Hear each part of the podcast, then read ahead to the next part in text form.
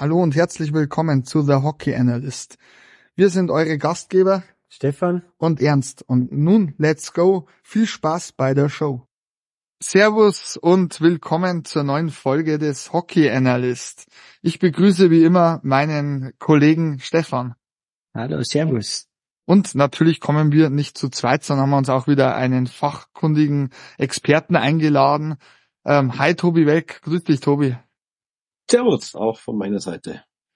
Und auch diese äh, Woche wurde wieder viel Eishockey gespielt in der DEL. Und in der DEL gab es natürlich an der Spitze wenig Veränderungen. Weiterhin die Bremer Hafner Fishtown Penguins an der Eins, gefolgt von den Eisbären Berlin, die drei Punkte dahinter sind. Auf der drei die Straubing Tigers mit 65 Punkten. Das Verfolgerfeld ist dicht zusammen. Auf der vier die Red Bulls aus München auf der 5 die Schwenninger Wild Wings, auf der 6 die Kölner Haie, auf der 7 die Wolfsburger Grizzlies, auf der 8 die Ingolstädter Panther und auf den letzten beiden Pre-Playoff-Plätzen die Mannheimer Adler und die Nürnberg Ice Tigers. Dafür ist der Keller etwas enger geworden und mehr Mannschaften in den Abstiegskampf involviert. Äh, angefangen äh, mit den Augsburger Panthern, mit den ähm, dann dazu die Iserlohn Roosters, weiterhin das Schlusslicht, die Düsseldorfer EG auf der 13 und auf der 12 die Frankfurter Löwen. Und hier gleich meine erste Frage an den Tobi. War das für dich so zu erwarten in dieser Woche, dass sich das so zuspitzt im Keller? Äh, nein, also aus doppelter Hinsicht sozusagen nein. Es ist schon erstaunlich, dass da Iserlohn jetzt wieder den Anschluss geschafft hat, mit vier Punkten Abstand zumindest jetzt einigermaßen den Anschluss geschafft hat. Also vier Siege in Folge muss man als Schlusslicht erstmal schaffen. Und auch drei Siege gegen Top 7 Teams, äh, Wolfsburg jetzt äh, knapp und aus den Top 6 raus und dann äh, Köln und Straubing, zwei Top 6 Teams. Also das war schon ein Statement. Und genauso ist es vielleicht schon auch ein bisschen überraschend, dass Frankfurt so den Turnaround bisher zumindest so gar nicht geschafft hat. Ähm, also, na, ich denke, ganz so äh, zu erwarten vor der letzten englischen Woche war das eigentlich nicht so, dass sich da Iserlohn wieder so ranpirscht und dass Frankfurt jetzt einer der Hauptgegner ist. Stefan, war das für dich so zu erwarten oder bist du da beim Tobi oder sagst du, na ja, es war schon klar, dass Frankfurt ein bisschen einen Abwärtstrend hat, was heißt bisschen, ich meine zehn Niederlagen am Stück. Oder bist du von der Entwicklung da auch überrascht oder dass die Roosters jetzt auch wieder aufschließen konnten? Ja, die, die Roosters, ähm, es hört sich immer so, so interessant an, dass der, der Abstiegskampf wieder, wieder an Spannung gewonnen hat. Aber wenn man die Dimension sieht, dass, dass es ja ähm, neun Punkte waren und jetzt sind es noch fünf und die haben aber eigentlich vier Siege geholt und dadurch ja eigentlich ähm, hört sich viel an, vier Siege, oh, viel, aber im Endeffekt bloß vier Punkte gut gemacht. Das ist halt das, wo man dann sieht, wie hart der Weg noch wird für die Roosters und ähm, dass eigentlich die Mannschaften vor ihnen zumindestens eine, sage ich mal, ähm, eigentlich nichts mehr wirklich gewinnen darf, weil sonst wird das richtig, richtig eng und ich denke auch, dass das bis zu den letzten ein, zwei, äh, letzten zwei Wochenenden, denke ich mal, ähm, werden wir Entscheidung haben. Ob's, äh, wer Tabellenletzter ist, ob es dann einen Absteiger gibt, ist ja wieder ein anderes Thema. Ja, da gebe ich euch beiden vollkommen recht. Ähm, dann steigen wir eigentlich halt gleich mit einer Mannschaft im Fokus natürlich ein. Das sind natürlich dann, wir fangen ja immer von hinten nach vorne an, die Iserlohn Roosters. Also ich war tatsächlich ein bisschen überrascht, wie der Tobi auch, dass man tatsächlich die letzten vier Spiele gewinnen konnte. Die Art und Weise, wie man den Abstiegskampf annimmt, ähm, finde ich sehr beeindruckend. Also man merkt, es geht ums nackte Überleben. Dementsprechend spielen sie auch Eishockey. Da ist nichts mit Schönspielerei, sondern das ist über harten Kampf und jeden Check zu Ende fahren, jeder Scheibe nachgehen, in jeden Schuss reinwerfen. Das ist da die Devise. Man sieht das ganz klar.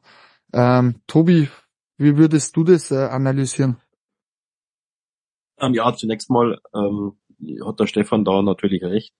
Ähm, sie haben viermal in Folge gewonnen und vier Punkte gut gemacht. Das zeigt schon, wie, wie eng das sozusagen ist, um da was gut zu machen. Also jetzt sind es noch fünf Punkte. Jetzt sagen wir mal, wenn sie noch drei, viermal gewinnen, sind sie vielleicht ungefähr dran oder gerade mal vorbei. Dann hätten sie als Tabellenschlusslicht siebenmal in Folge gewonnen, theoretisch. Aber man muss ja auch davon ausgehen, irgendwann wird man dann auch mal wieder drei in Folge verlieren und dann ist man auf einmal wieder äh, vier Punkte hinten. Und dann gehen irgendwann die Spiele aus, dann kommen schon die letzten zehn. Also, wie es der Stefan schon gesagt hat, sie sind jetzt dran, aber jetzt kommt eigentlich der schwierigste Teil, nämlich äh, dann wirklich vorbeizuziehen an einem, der da vor einem steht. Und das wird äh, sehr, sehr schwierig und ist auf jeden Fall ja fraglich, ob sie das schaffen. Ähm, aber zur, zur Frage zu kommen, ja, ich denke, dass ganz wichtig ist äh, bei Iserlohn zum einen, dass jetzt Verletzte wieder zurückkommen, wie Labrie oder Gormley, die stabilisieren die Abwehr schon gewaltig. Das hat man jetzt in den letzten Wochen schon gesehen. Also jetzt nicht nur äh, an diesen vier Siegen schon, auch vorher schon. Man hat deutlich weniger Gegentore kassiert jetzt durch diese Rückkehr. Und das ist schon wichtig, äh, natürlich, dass sie, der Kader ist nicht so äh, dick besetzt, dass sie einfach von Verletzungen frei bleiben. Denn die Topspieler jetzt wie Labrie, wie Gormley oder jetzt auch wie die erste, die ersten zwei Stürme rein, können sie einfach nicht ersetzen. Wenn da ein, zwei ausfallen, dann sieht's äh, schon wieder ganz anders aus. Aber natürlich haben sie auch einen Vorteil. Äh, sie sind seit Wochen jetzt da unten drin oder seit Beginn eigentlich fast von unten drin. Das heißt, sie konnten sich seit Wochen auf den Aufstiegskampf sozusagen vorbereiten und haben vielleicht auch vor Saisonbeginn schon ein bisschen mehr damit gerechnet als jetzt Düsseldorf oder Frankfurt, die jetzt vielleicht die Hauptkonkurrenten sind. Und das ist dann schon ein Vorteil, wenn du nicht so von heute auf morgen irgendwie da reingerätst, sondern wenn du eigentlich so den Abstiegskampf seit Wochen, Monaten annehmen kannst. Das kann natürlich dann vielleicht schon einfach ein Vorteil auch sein, wenn du seit, weiß ich, November, Dezember jedes Spiel irgendwie so ein gefühltes Endspiel hast. Danke für deine Meinung. Stefan, ähm, wie siehst jetzt du die Roosters aufgestellt in den letzten 16 noch verbleibenden Spielen?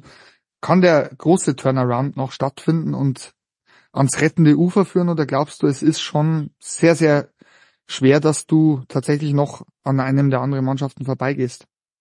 Das ist eben das, wie ich vorhin schon gesagt habe, da muss ja äh, bei den anderen ja fast, es ist, muss nicht mehr, äh, muss weniger gut gehen wie bei den Roosters ähm, und eigentlich von, ich glaube, 16 Spiele sind es noch. Ähm, dann musst du schon dann nochmal äh, eine gute Anzahl gewinnen, um da vorbeizugehen, weil fünf Punkte sind fünf Punkte und die anderen müssen auch erstmal ihre Spiele verlieren.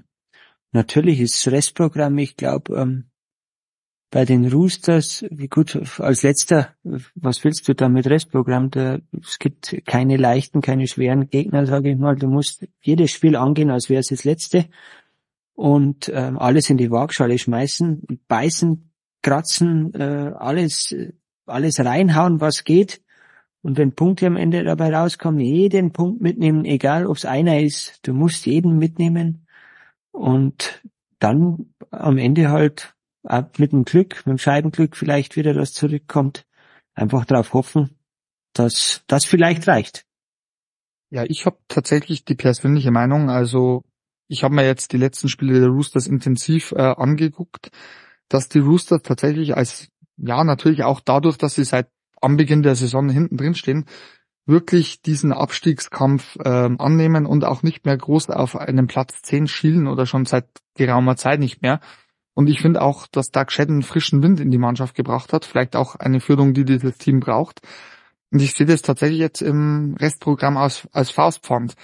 Mir persönlich ist jetzt, da frage ich euch jetzt äh, gleich aufgefallen, dass natürlich die ein oder andere Mannschaft da unten da werden wir jetzt gleich beim nächsten Team, was wir uns genauer angucken, wie zum Beispiel die Düsseldorfer EG. Hier muss man natürlich auch sagen, ähm, sehr viele verletzte Führungsspieler gehabt oder noch immer habend und ein paar zurückgekehrt. Diese Körpersprache und diese Mentalität meiner Meinung nach die letzten Wochen nicht aufs Eis gebracht hat, dass sie unbedingt verstehen, um was jetzt geht, dass das nichts mehr mit Platz 10 ist. Und ich glaube, das könnte im Endeffekt auch für die Roosters sprechen, dass man vielleicht dann doch das Unmögliche möglich macht. Wie siehst du das, Stefan? Das ist das, ähm, was schwierig zum, zum Greifen ist bei den Düsseldorfern. Da ist Anspruch und äh, Wirklichkeit klafft da schon ein bisschen oder sehr weit auseinander. Und das wieder in den Griff zu kriegen im Kopf, dass man jetzt umschaltet auf kompletten Abstiegskampf und auch eben diese, äh, diese Tribute an den Tag legt, wie ich es gerade gesagt habe bei Iserlohn, dass man alles in die Waagschale schmeißt, alles probiert, das muss sich halt festsetzen und es muss jedes Spiel wirklich angegangen werden, als wäre es das letzte, weil erlauben darfst du dir da unten eigentlich gar nichts mehr, weil es gibt Teams, die haben dann auf einmal einen Lauf, wie man jetzt sieht, Iserlohn gewinnen vier Spiele. Wer weiß, ob es noch weitergeht oder wie es weitergeht bei denen, aber es ist einfach, einfach so eng und spannend da unten drin. Ja, ich, ich möchte keine Prognose wagen, wobei ich, wenn ich eine wagen müsste, würde sagen, dass, ähm, dass es keinen Absteiger gibt, weil keiner von unten aufsteigen kann. Tobi, gehst du da mit dem Stefan und mit meiner Meinung d'accord oder siehst du das ein bisschen anders? Ja, beides. Also zum einen, wie gerade vorher eben schon angesprochen, es ist natürlich schon ein Vorteil, wenn man sich seit langem sozusagen auf den Abstiegskampf vorbereiten kann und ja, man hat ja so das Gefühl bei Düsseldorf oder Frankfurt, da wird vielleicht noch ein bisschen viel eher von Platz 10 oder möglichen Playoffs geredet, anstatt äh, jetzt in erster Linie mal den Klassenerhalt und den Kampf um den Klassenerhalt anzunehmen. Erinnert mich so ein bisschen an Krefeld vor zwei Jahren. Also die haben da in der Februar-Länderspielpause noch von einem möglichen Platz 10 geredet, ist im Angriff auf Platz 10 nach der Pause und am Ende haben sie dann fast nichts mehr gewonnen oder nur noch zwei gewonnen, glaube ich, und waren dann abgestiegen. Also ähm, es wäre da schon angebracht, jetzt zunächst mal vielleicht einfach nur von Platz 13 zu reden, auch wenn das vielleicht für Frankfurt oder Düsseldorf eine Enttäuschung wäre am Ende der Saison, aber man muss jetzt erstmal das annehmen und dann kann man immer noch nach oben schauen, gegebenenfalls, wenn, wenn man jetzt mal in den Lauf kommt. Wobei man sagen muss, natürlich Düsseldorf jetzt zuletzt ähm, zwei der letzten vier Spiele gewonnen, also die gewinnen schon immer wieder auch. Jetzt in Wolfsburg auch wieder gewonnen. Gut, die haben jetzt momentan auch ein bisschen Verletzungsprobleme, aber trotzdem, also auch zu Hause schlagen sie schon auch immer wieder Top-Teams, äh, haben ja auch Köln heuer schon geschlagen und, und, und gewinnen dann oder punkten dann schon auch immer wieder mal gegen direkte Konkurrenten. Gut, jetzt gegen Augsburg haben sie verloren, aber gegen Iserlohn haben sie dann auch schon mal gewonnen vor, vor, vor kürzerer Zeit. Also die gewinnen schon immer wieder mal. Und klar, wenn die so sieben, acht aus den letzten 16 gewinnen, äh, dann reicht's, weil letztendlich sind es ja eigentlich sechs Punkte Abstand wegen der schlechten Tordifferenz äh, von Iserlohn.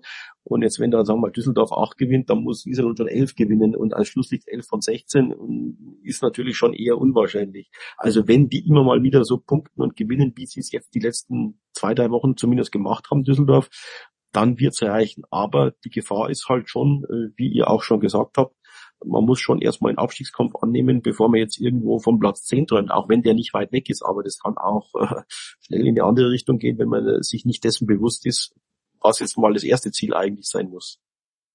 Danke dir, Tobi. Mir, du hast es ja schon äh, unweigerlich angesprochen, ähm, unsere nächste Mannschaft im Fokus, die Frankfurter Löwen. Hier war ja jetzt tatsächlich die letzten Tage viel los.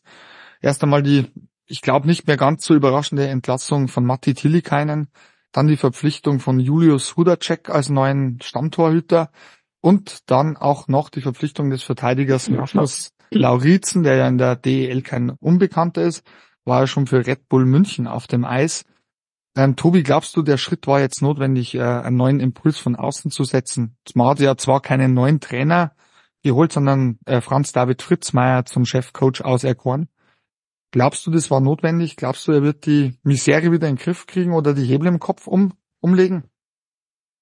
Er ist jetzt mittlerweile zum dritten Mal allein in der Frankfurter Zeit, wo er jetzt irgendwann mal als äh, Sportleiter die Cheftrainerposition übernimmt. Also da ist dann schon auch einiges wohl ein bisschen falsch gelaufen, auch in der Vergangenheit bereits, wenn man als Sportleiter innerhalb des relativ überschaubaren Zeitraums dreimal selber als Trainer einspringen muss, ist das sicherlich nicht ideal in der Planung.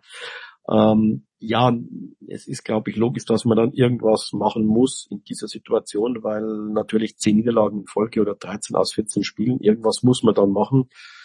Aber ob es dann immer so geschickt ist, dann irgendwo mit Panikkäufen auch zu reagieren, ist natürlich auch die andere Frage. Natürlich versucht man da irgendwas zu machen und hofft, dass man dann äh, was Gutes macht. Und natürlich war die Torhüterfrage in diesem Jahr im Vergleich zum letzten Jahr mit Hildebrand zum Beispiel auch ein Problem. Natürlich ist die Abwehr auch sehr, sehr offensiv ausgerichtet gewesen bisher oder auch sehr, sehr anfällig.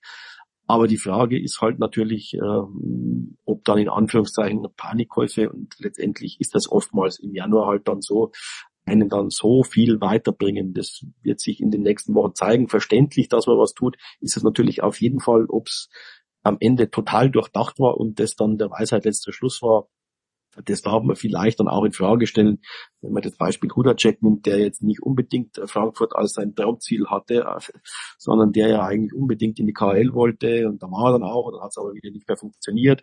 Dann war er in Gladno, aber da haben sie ihn nach zwei Spielen dann wieder entlassen müssen, weil die Fans auf die Barrikaden gegangen sind, weil er eben ja gesagt hat, äh, äh, Krieg in der Ukraine hin oder her, er möchte in Russland spielen wegen Geld und da ist ihm das andere auch egal und da sieht man halt schon, dass das äh, vielleicht auch jetzt nicht unbedingt eine Herzensangelegenheit ist, äh, Frankfurt zum Klassenerhalt oder was weiß ich wohin zu führen, sondern eher eine Notlösung für den Spieler selber. Ähm, wie siehst du das, Stefan, also die Situation in Frankfurt im Allgemeinen und glaubst du, es hat jetzt einen neuen Impuls von außen gebraucht und auch, sage ich mal, neue frisches Personal, um vielleicht auch die Mannschaft wachzurütteln? Ich, ich denke halt einfach, dass der, der Kader an und für sich, wenn man den liest, ähm, die ersten zwei Reihen, sage ich mal, sind äh, absolut DL-taglich gehören. An guten Tagen kannst du da, äh, gibt's keine Mannschaft, die da nicht Probleme bekommt. Dann hast du aber, aber das Thema, wo ich stark sehe, ist, dass immer auch solche äh, speziellen Charaktere in der Mannschaft sind, die dann auch, wenn sie nicht die Freiheiten bekommen oder Kreativitäten zustehen, ähm, stehen bekommen, dann einfach, ich möchte jetzt dann Probleme machen in der Kabine, aber dass dann da einfach ein bisschen Unmut aufkommt. Und ich tue mir bei Frankfurt richtig schwer, den Kader. Ich habe äh, gestern von gestern auf heute nochmal drüber nachgedacht und mir ist eigentlich eine Frage durchgegangen. Ähm, ich habe einen Vergleich gezogen mit letztes Jahr mit einer anderen Sportart. Ähm, da hat eine Fußballmannschaft da nach der Winterpause, ich glaube, das zweite oder dritte Mal einen Trainer gewechselt und dann ist auch der sportliche Leiter wieder ähm, Trainer geworden. So als jetzt zeige ich mal, mein zusammengestellter Kader kann was. Ähm, und ich will eigentlich allen beweisen, so in der Richtung, ähm, das geht auch besser. Und ich habe so irgendwie den Eindruck, jetzt wollen sie es nochmal äh, allen zeigen und nochmal probieren, da irgendwie äh, Gedeihen für der Platz 10 zu erreichen und kaufen da ein, ohne, ja, ohne da ein bisschen die Hintergründe zu, zu erfragen. Diese Panikkäufe sind halt immer jetzt in der Zeit, äh, modern kommen wir ja her noch, noch drauf, bei einem anderen Team, also einer anderen Liga. Aber ich, ich kann damit gar nicht viel anfangen, weil es mir oftmals einfach nur Geld verschlingt und unnötig äh, Kaderplätze wegnimmt. Ja, ich bin da ein bisschen anderer Ansicht. Also es ist ganz lustig. Ich habe mich gestern mit einem Redakteur aus Frankfurt länger unterhalten. Der hat schon auch gemeint, äh, äh, ziemliches Problem in den letzten Spielen war, die ja in der Regel in Frankfurt sehr, sehr, die meisten sehr, sehr eng ausgingen, dass halt der Torwart, in dem Fall jetzt Joe Kanata, kein Spiel ihnen in dieser Saison gewinnen konnte, beziehungsweise nach der Deutschland-Cup-Pause nicht die Leistung gebracht hat, die man sich erhofft hat und eigentlich auch intern in äh, Frankfurt schon klar war, dass man auf der Torhüter-Position noch was machen möchte. Äh, insofern verstehe ich ähm, die Verpflichtung von Julius, Julius Hudacek, der nachgewiesenerweise ein Meister seines Faches ist, durchaus, dass er in engen Spielen vielleicht den Unterschied macht. Aber ich gehe da auch mit dir mit, Stefan. Ähm, ich glaube, jetzt sind die Führungsspieler in der Kabine gefragt. Ich meine, Carter Rowney hat nicht umsonst äh, letztes Jahr die Liga an guten Tagen ähm, kurz und klein geschossen, bisschen überspitzt oder auch ein Dominik Bock, der erst bei sechs Toren steht. Also ich glaube, da ist einiges noch nachzuholen und ich glaube, das ist tatsächlich die Aufgabe von Franz David Fritzmeier, die Köpfe hier frei zu bekommen. Ich glaube, die sind blockiert, ist meine persönliche Meinung. Und ich glaube vielleicht, wenn man das schafft, dass man den Schuld, äh, Schalter im Kopf umlegt, dass die Frankfurter Löwen doch eine Serie starten könnten. Gehst du da mit mir d'accord, Tobi, oder bist du da was sehr skeptisch? Äh, ja, jein, beides. Also es ist natürlich ist ein Potenzial, gewisses Potenzial da. Das hat man ja bis kurz nach der Deutschland-Cup-Pause gesehen oder bis, bis Anfang Dezember gesehen. Da waren wir ja äh, dann Sechster auch mal, äh, ehe die Talfahrt begann. Übrigens in dem Zusammenhang ein Spiel nach der Länderspielpause hat Canetta für Frankfurt gewonnen. Das war gleich das erste nach der Länderspielpause, das 3-2 gegen Straubing. Äh, das wäre mit einem anderen Torhüter oder mit einem schlechteren Tag wahrscheinlich äh, irgendwie 3-5 ausgegangen oder so. Ähm, Äh, ja, ähm, also ist schon Potenzial sicherlich da in der Mannschaft. Das hat ja der Stefan auch angesprochen. Wenn man sich jetzt mal ja die ersten zwei Reihen zumindest anschaut, also die zweite Reihe ist ja jetzt eigentlich je nachdem, wie man sie zusammenstellt. Jetzt gab es da ja ein paar äh, unterschiedliche äh, Einzusammenstellungen zuletzt, aber wenn man sie jetzt einfach mal mit äh, äh Kionik, Perez und Cramarossa zusammenstellt, ist jetzt eigentlich schon eine gute Reihe, zumindest offensiv zumindest offensiv, aber gefühlt kassieren sie hinten doppelt so viel, wie sie vorne schießen. Also auch da äh, minus acht Klinik, minus zehn äh, Brace, da sind nur die Iserlohner Spieler mit der Plus-Minus-Statistik äh, schlechter. Ansonsten glaube ich, dass es da in der Liga keine Stürmer gibt mit einer schlechteren Plus-Minus, äh, soweit ich das jetzt gesehen habe. Ähm, also das sagt schon auch einiges aus. Ähm, hat ja dann selbst auch irgendwie seit Dezember gesagt, es gibt schwierige Charaktere wie äh, Brett, Breitkreuz, äh, Schwarz, die man jetzt abgegeben hat, die irgendwie dann Probleme machen, wenn sie mit den Rollen nicht zufrieden sind und so weiter. Also da gibt schon eine große Gemengelage an Problemen und das muss man jetzt erstmal irgendwie alles zusammenführen, dass da, wenn es läuft, ein gewisses Potenzial da ist, hat man gesehen, weil auch wenn es früh in der Saison ist, aber du musst auch immerhin im Dezember erstmal Sechster sein. Aber dass man jetzt sagt, uh, Mannschaft ist eigentlich vielleicht gar nicht so schlecht und hat ein gewisses Talent, zumindest hat ein gewisses Talent. Ähm, Neuzugänge jetzt noch und jetzt irgendwie neuer Trainer. Ähm, ja, jetzt geht es dann automatisch wieder in die andere Richtung. Hm, so sicher wäre ich mir da nicht. Und gerade wenn es dann mal so richtig in die Kacke geht, sozusagen in Anführungszeichen, und wenn dann auch Probleme im Team sind und so weiter, dann kann schon äh, das auch äh, dauerhaft in diese Richtung gehen. Also ich wäre da jetzt nicht ganz so optimistisch möglich ist es, dass die den Turnaround schaffen und auch äh, ja vielleicht unter die ersten zehn kommen und dann, was weiß ich, eine erste Playoff-Runde gewinnen und dann im Viertelfinale stehen. Möglich, möglich. Aber ich halte es für genauso möglich, dass die ganz, ganz hart um den Klassenerhalt kämpfen müssen, äh, weil es da vielleicht einfach nicht passt. Und das heißt ja, kann ja die Mannschaft trotzdem irgendwie talentiert und gut sein, aber es muss ja auch irgendwie innerhalb dann funktionieren. Das sehen wir dann gleich her nach beim Beispiel Straubing. Äh, da funktioniert halt das so, obwohl man vielleicht sogar weniger talentiert ist vom Talente als Frankfurt letztendlich. Jetzt natürlich zum, sage ich mal, im, im Tabellenkeller meine abschließende Frage an dich, Tobi. Gehen wir davon aus, dass es einen sportlichen Absteiger geben kann, könnte, passieren wird. Wer wäre momentan die Mannschaft, wo du sagst, ja, die schaffen es nicht mehr, es geht runter? Ja, ich befürchte in Anführungszeichen, wie man sagt, befürchtet. Einer muss ja letzter werden, ob der dann absteigt, hängt ja auch davon ab, wer der Meister wird. Klar in der zweiten Liga, aber einer muss ja zumindest, zumindest mal letzter werden, ist logisch. Und ähm, man wünscht es keinem, ähm, aber ich befürchte, dass es dann letztendlich doch Iserlohn wird, eben ausgrund dessen, was wir vorher gesagt haben. Du musst aufholen, aufholen, aufholen hechelst dich da irgendwann ran und dann kommt der Punkt, wo du eigentlich vorbeiziehen kannst. Und hat man auch schon öfter gesehen, gerade da kommen dann zwei, drei Niederlagen, dann hängst du wieder hinterher, hechelst du wieder dran, wieder eine Niederlage, wieder bist du weg und am Ende reicht's halt dann vielleicht knapp nicht, nicht weil du am Ende so viel schlechter warst als die anderen, aber einfach weil du bis Dezember zu viele Punkte liegen gelassen hast. Ähnlich war es ja auch bei den Eisbären Berlin, als die da äh, vor zwei Jahren mal nur Elfter geworden sind und nicht in die Playoffs gekommen sind die haben auch einfach am Anfang so viel liegen lassen. Am Schluss haben sie dann, äh, waren sie halt knapp dran, aber es hat halt dann nicht gereicht, weil irgendwo verlierst du mal ein Spiel und das fehlt dann am Ende. Und so ähnlich sehe ich das dann letztendlich auch bei Iserlohn. Der Stefan hat ja vorher schon seine, seine Prognose abgegeben. Ähm, abschließend werde ich tatsächlich tun, auch wenn es mir ungemein schwer fällt. Ähm, ich glaube, dass die Düsseldorfer IG werden viele Eishockey-Liebhaber nicht gerne hören, ähm, absteigen wird, wenn es einen sportlichen Absteig gibt, immer die Voraussetzung. Ähm, da ich glaube, man hat einfach tatsächlich gemeint, man hat einen Top, Top 6, Top 8 Kader. Dementsprechend hat man meiner Meinung nach auch bis jetzt zu lange am Trainer festgehalten, der sehr, sehr, ja, eher Kumpeltyp sein soll, was man so hört.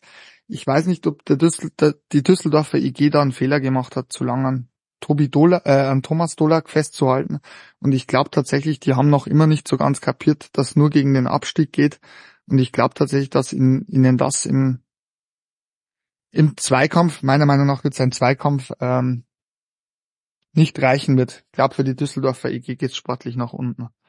Ja, Tobi, wir haben dich ja heute eingeladen, weil wir einen Experten brauchten, einen zwar einen aus Ostbayern, der wir, wie bekannt bekanntermaßen die Deckendorfer SC, oh Entschuldigung, Eisbären Regensburg, waren Eisbären Regensburg richtig, Tobi? So ähnlich, so ähnlich. Hm, dann wird's schwierig. für, für, für wen bist du denn heute da, um uns äh, über, mit uns Ja. darüber zu sprechen? Ich vermute mal ganz stark für die Straubing Tigers. Jawohl, genau so ist es. Auf jeden Fall mal danke, Tobi, dass du die Zeit genommen hast.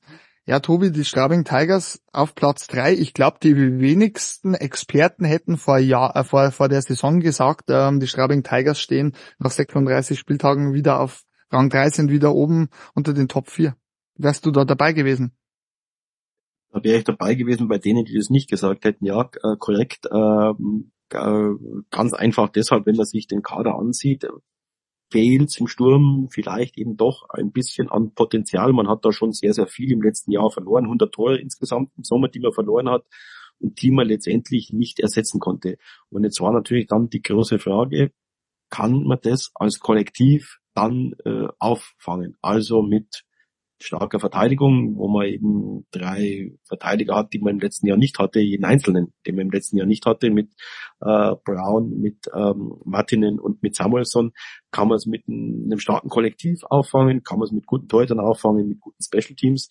Das waren natürlich schon viele Fragezeichen. Ähm, auch kann Marcel Müller nochmal in der DL dann letztendlich äh, eine Rolle spielen und so weiter. Also es waren schon viele Fragezeichen und von diesen Fragezeichen mussten sich im Prinzip fast alle in Ausrufezeichen ähm, verwandeln. Haben sich die meisten Ausrufezeichen verwandelt. Bei den Kontingentstürmen ist es tatsächlich so, dass da nicht alles so funktioniert, wie man sich das vielleicht erhofft hat. Und trotzdem äh, reicht es momentan noch für Platz drei und das ja hätte ich so vor der Saison nicht gedacht, weil mir zum einen vor der Saison so nicht klar war, auch nach der Vorbereitung und nach den ersten ein, zwei Wochen nicht gedacht, äh, weil mir nicht klar war, dass sich so viele Fragezeichen tatsächlich in Ausrufezeichen verkehren, beziehungsweise da muss es halt einfach optimal laufen und äh, das hätte ich so nicht gedacht. Zum anderen hat man in den ersten Wochen Vorbereitung und auch in den ersten zwei Saisonwochen schon gesehen, äh, auch in den Spielen da, dass man einfach vorne Probleme hat. Also ein Beispiel ist der dritte Spieltag, da hat man Wolfsburg dominiert, 60 Minuten lang dominiert, um am Ende nach Verlängerung zu verlieren.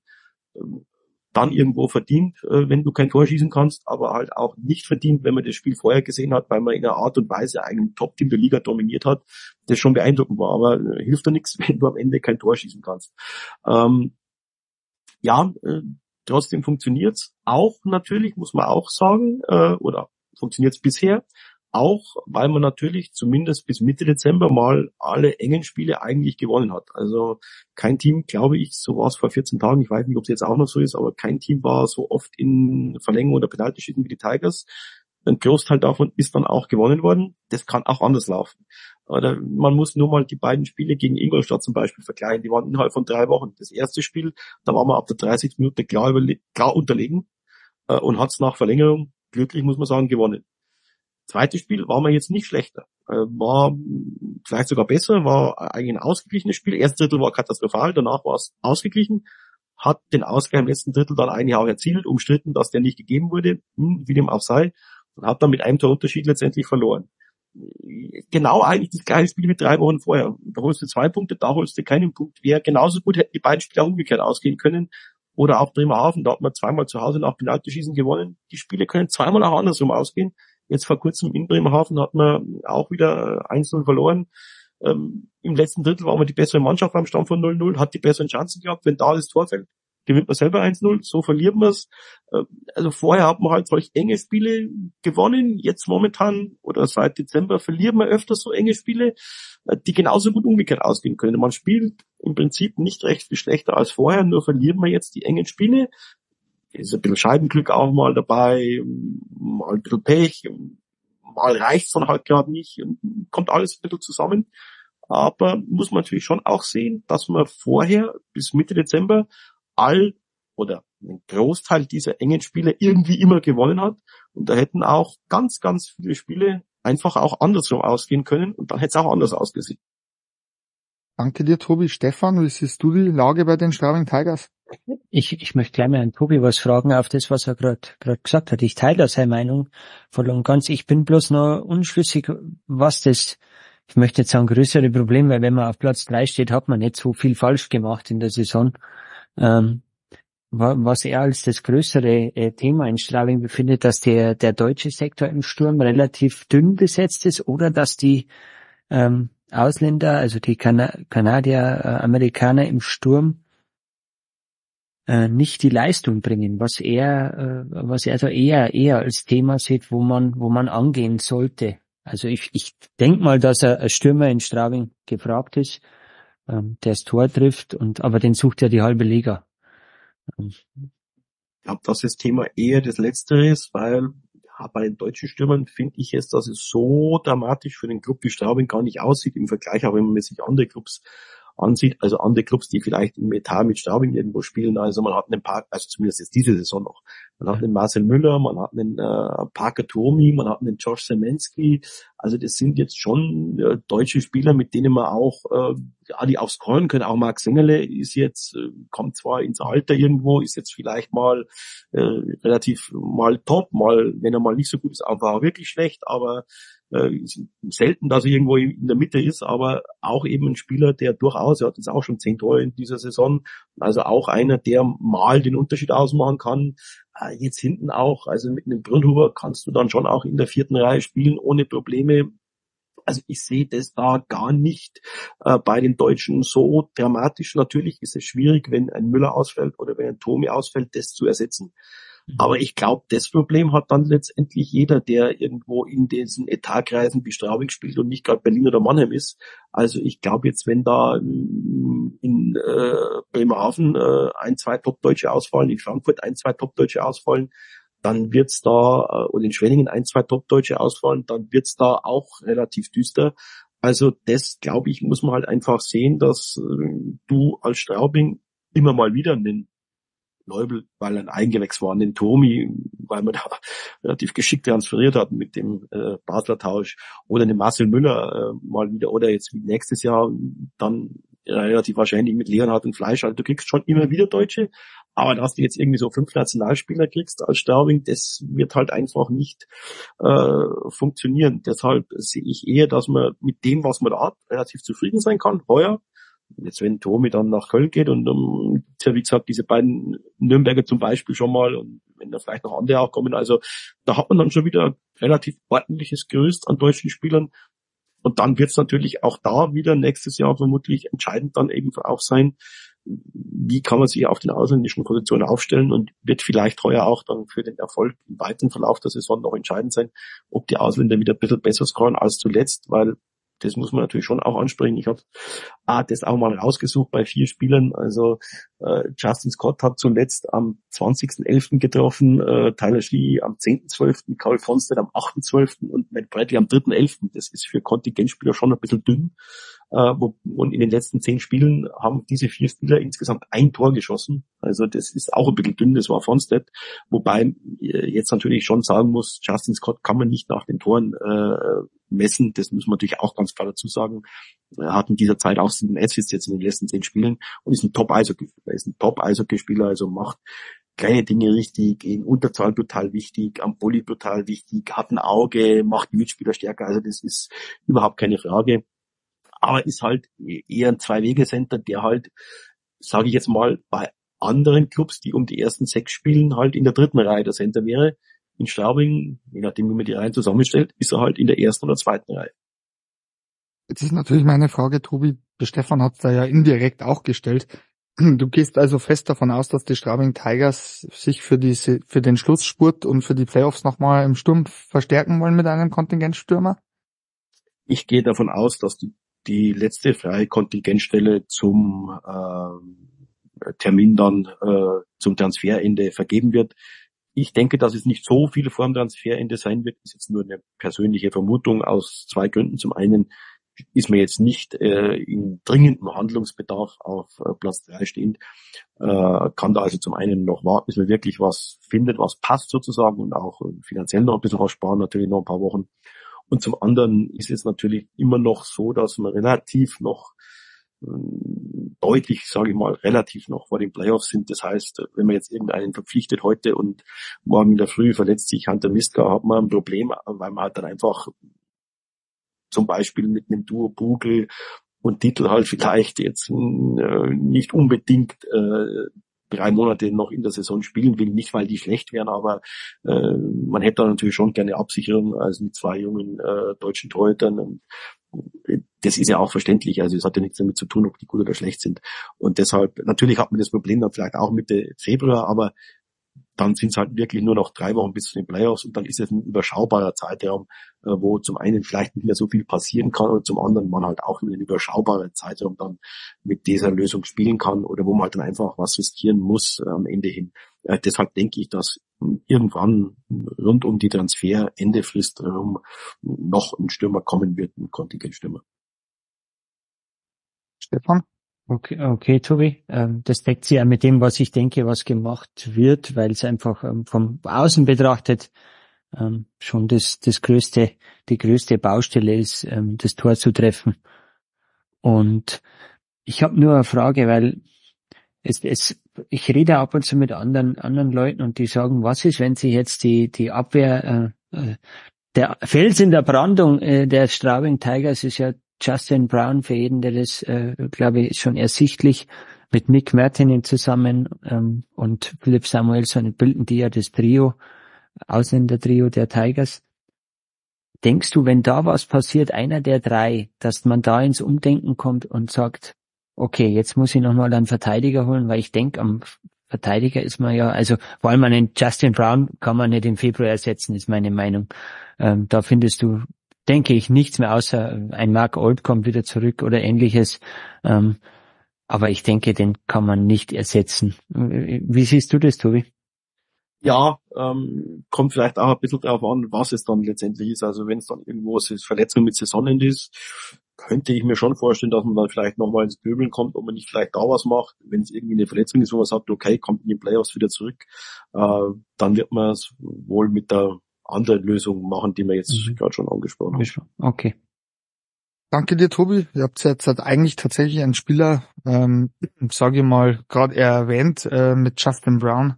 Ähm, Finde ich absolut sensationell, diesen Transfer, der damals realisiert werden konnte. Ähm, wie seht ihr äh, Justin Brown? Also es kommt mir immer so vor, wenn ich mir die Spiele der Straubing Tigers anschaue, die Körpersprache, die Ausstrahlung, dass man da wirklich schon schon an der Art, nicht nur wie er Eishockey spielt, sondern auch wie er auf und neben dem Eis ist, dass da wirklich einer da ist, wo man sieht, wow, der hat die 941 NHL-Spiele jetzt nicht einfach so bekommen, sondern das ist einer, der in brenzligen Situationen ruhig bleibt und auch das Heft in die Hand nimmt. Äh, liege ich da falsch, Tobi, oder ist das auch dein Eindruck? Ah, nee, also ist auch mein Eindruck, also ist auch äh, für mich, ähm, ja, wenn man so was sagen will, wie der Spieler der Saison bei den Straubing Tigers, wenn man, wenn man irgendwie sowas sehen will. Und weiß ich jetzt nicht, äh, vielleicht vergesse ich jetzt irgendwo einen, vermutlich tue ich das, aber mir fallen jetzt auch jetzt nicht viele Verteidiger, die in der gesamten Liga besser wären. Also das muss man einfach auch so klar sagen. Natürlich gibt es ein paar, die vielleicht mehr Tore schießen, aber Verteidiger kann ich jetzt ja nicht nur an Toren messen. Äh, also von dem her muss man schon das Gesamtpaket sehen und also ja, da ist Justin Brown, ja, es ist auch ein, also kann man auch jetzt zum Beispiel mit dem Brandon Manning überhaupt nicht vergleichen. Das sind ja zwei Klassen Unterschied von dem, wie jetzt Manning gespielt hat, wobei der auch nicht schlecht war und mit dem, wie jetzt Brown spielt. Also das ist, kann man wie gesagt gar nicht vergleichen und das ist ja überragend, überragend, was er spielt. Ähm, und ist, wie es der Stefan vorher auch schon gesagt hat, wie du es jetzt auch gesagt hast, eben der Felsen der Brandung sozusagen in der Abwehr und was der macht, hat Hand und Fuß. Jetzt tatsächlich, Iserlohn war mal ein schwächeres Spiel, hat man Abwehr verloren, da war jetzt nicht so gut, aber das ist, kommt natürlich auch mal vor bei 52 Spieltagen, aber also wie gesagt, das ist für mich der Spieler der Saison und bei den Tigers und ja, also müsste man jetzt genau durchgehen, ähm, aber viel mehr bessere, auch in der gesamten DL sehe ich da auch nicht. Abschließende Frage zu den Tigers. Tobi, wohin führt die Reise in dieser Saison noch für die Straubing Tigers? Ja, Put, es ist eine sehr gute und eine sehr, sehr tatsächlich spannende Frage. Ich bin da noch nicht so ganz sicher. Also ich glaube, Platz drei ist jetzt super, aber der Abstand äh, schon allein zu vier, fünf, sechs ist ja sehr knapp. Also das sind ein, zwei Siege, dann ist man auch gleich Sechster und auch zu Platz sieben ist der Abstand jetzt nicht so groß, dass ich da jetzt schon von Haus aus sagen würde, nur das Viertelfinale ist schon sicher erreicht wie wir vorher auch im anderen Fall mit Düsseldorf und Iserlohn gesagt haben, wenn die Tigers 50 Prozent der Spiele gewinnen, also noch 8 von 16, dann reicht's für die Top 6. Und das ist jetzt auch, wenn man sich das Programm so ansieht, absolut realistisch. Also das ist schon absolut möglich. Ähm, aber ist auch kein Selbstläufer. Ähm, ob man unter den Top 4 bleibt, ist erst recht kein Selbstläufer. Würde ich jetzt nicht von Haus aus davon ausgehen, dass das der Fall ist. Ist aber meiner Meinung nach auch nicht das Entscheidende. Klar, Platz 3 ist immer noch eine Chance auf CHL. Äh, 2 ist die Direktqualifikation, aber ob du dann nach der Hauptrunde äh, Vierter oder Sechster bist, macht, glaube ich, keinen Unterschied und auch nicht, wenn, wenn du, ob du Heimrecht hast, das haben letztes Jahr alle gesagt, ist ganz brutal wichtig und hat man zwei von vier Heimspielen gegen Wolfsburg verloren, unter anderem das entscheidende Spiel sieben, also war völlig egal. Und äh, genauso ist es meiner Meinung nach auch heuer. Es kommt eher darauf an, auf wen triffst du dann in den Playoffs. Äh, haben die dann einen Lauf, haben die dann Verletzte und wie hast du selber einen Lauf oder Verletzte und ob du dann Sechster bist, dann kann das einfacher sein, wenn du gegen den Dritten spielst, als wenn du Dritter bist und dann am Ende gegen den Sechsten spielst. Also das ist ähm, Jetzt zum Beispiel jetzt, glaube ich, wäre Köln der Gegner oder so. Also als Dritter, wenn du gegen den Sechsten spielst, also würde man sich das wünschen. Ich würde es mir nicht wünschen, gegen Köln zu spielen in den Playoffs. Also von dem her, ähm, ja, ich denke, dass man schon unter den Top 6 bleiben kann, weil man eben 50 Prozent der Spiele, wenn man noch gewinnt, sollte es reichen und das ist schon relativ realistisch. Mai und wo es dann in den Playoffs hingeht, ähm, also zunächst mal glaube ich schon, dass die Mannschaft ein bisschen überperformt. Also Platz drei spiegelt weder den Etat der Tigers wieder, noch spiegelt Platz drei die Klasse der Mannschaft vom Talent her wieder im Vergleich, von der Tiefe im Kader her im Vergleich zu den ersten acht, neun Teams in der Liga, wenn man sich die so anschaut. Aber man muss ja nur anschauen, wer jetzt auf sechs, sieben, acht steht. Ja, also das ist dann äh, oder neun, das ist dann Mannheim, Ingolstadt, Wolfsburg, Köln das sind ja alle Teams, die mit Sicherheit nicht schlechter sind. Die würde man eher vor den Tigers sehen und auch vom Etat vor den Tigers sehen. Also von dem her überperformt die Mannschaft schon ein bisschen. Äh, wie gesagt, und wo es dann in den Playoffs hingeht, äh, ich würde nicht vom Meistertitel reden, weil ich glaube, da ist man schon ein ganz schönes Stück entfernt. Also man war in den letzten Jahren immer ein ganz schönes Stück entfernt. Das sollte man vielleicht mal wieder eine Playoff-Serie gewinnen ähm, und war einmal in der Geschichte im Halbfinale. Also von dem her ist man da schon ein bisschen entfernt von einem Meistertitel. Natürlich in den Playoffs kann jeder letztendlich Meister werden und äh, sicherlich gibt es auch gute Ansätze bei den Tigers. Ich habe gerade schon gesagt, entscheidend ist, hast du Verletzte, was hast du für Gegner, hast du den Lauf, hast du auch ein bisschen Scheibenglück, das war ja, ist ja auch immer so, hat der Torhüter den Lauf, also das sind dann die entscheidenden Dinge. Ähm, ich würde allerdings die Tigers nicht als einen der heißesten Meisterschaftsanwärter sehen, würde ich übrigens auch bei Bremerhaven oder Schwenningen genauso sagen, weil man muss sich ja nur mal ansehen, wer in den letzten Jahren Meister geworden ist. Also seit 2011 München, Mannheim, Berlin mit einer Ausnahme einmal Ingolstadt. Oder man kann es auch noch breiter nehmen, seit äh, 2005 München, Mannheim, äh, Berlin mit der Ausnahme Ingolstadt und mit der Ausnahme 2010 Hannover, die damals aber durchaus auch gutes Geld hatten und zwei Jahre später hatte Papenburg keine Lust mehr, dann waren sie weg. Aber das sieht man schon äh, in 19 Jahren äh, eigentlich nur München, Mannheim, Berlin mit jeweils einem Jahr mal eine Ausnahme. Und auch im Finale gab es da mit der Ausnahme Augsburg, damals gegen Hannover, jetzt keine so große Überraschung. Da war dann halt mal andere Teams im Finale, wie ein, ein, ein Köln mal oder ein Wolfsburg. Aber selbst ein Wolfsburg hat es nicht geschafft, Meister zu werden, obwohl sie mehrfach nah dran waren. Auch Nürnberg in dieser großen Zeit von Sabo hat es nicht geschafft, Meister zu werden, wo man noch mehr Geld zur Verfügung hatte. Also von daher denke ich schon, dass es eher wieder einer der Großen machen wird, äh, den Meistertitel. Und ich sehe da nicht chancenlos die Tigers, genauso wie jetzt Bremerhaven oder Schwenningen auch nicht chancenlos sind. Aber einer der ganz heißen Kandidaten ist es für mich nicht und ist keiner dieser drei. Danke dir, Tobi, für die Einschätzung. Stefan, was siehst du ähm, Straubing am Ende der Saison oder deine Einschätzung? Eigentlich ähm, sehe ich bei Straubing nur aufgrund der letzten Jahre eigentlich als Ziel, ähm, die, die Playoff-Serie mal zu gewinnen. Das ist, glaube ich, das, wo, wo auch die Fans sich danach sehnen.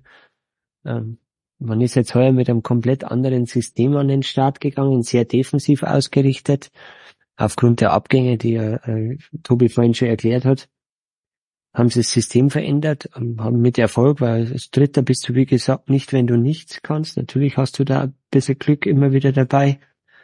Ähm, aber ich denke, ähm, das Ziel muss jetzt fast schon sein, ähm, in den Top 6 zu bleiben und den Fokus auf die Serie zu legen, ähm, egal ob Heimrecht oder nicht. Ich, ich bin nach, nach Gesprächen mit äh, mehreren Leuten auch der Meinung, es ist überhaupt nicht wichtig, ob du das erste und das letzte Spiel zu Hause hast. am Ende ist, dass du die Siege hast und eine Runde weiter bist. Ob du jetzt äh, auswärts gewinnst oder zu Hause, ähm, im Endeffekt, wenn du weiter willst, musst du die Mannschaft immer irgendwo schlagen, die dein Gegner ist. Und ähm, der Druck ist schon immens in einem siebten Spiel zu Hause vor, vor heimischer Kulisse. Ähm, ich glaube, da ist leichter, wenn du als Gegner in der Kabine sitzt und sagst, hört's mal, wie es da draußen Rambazamba machen.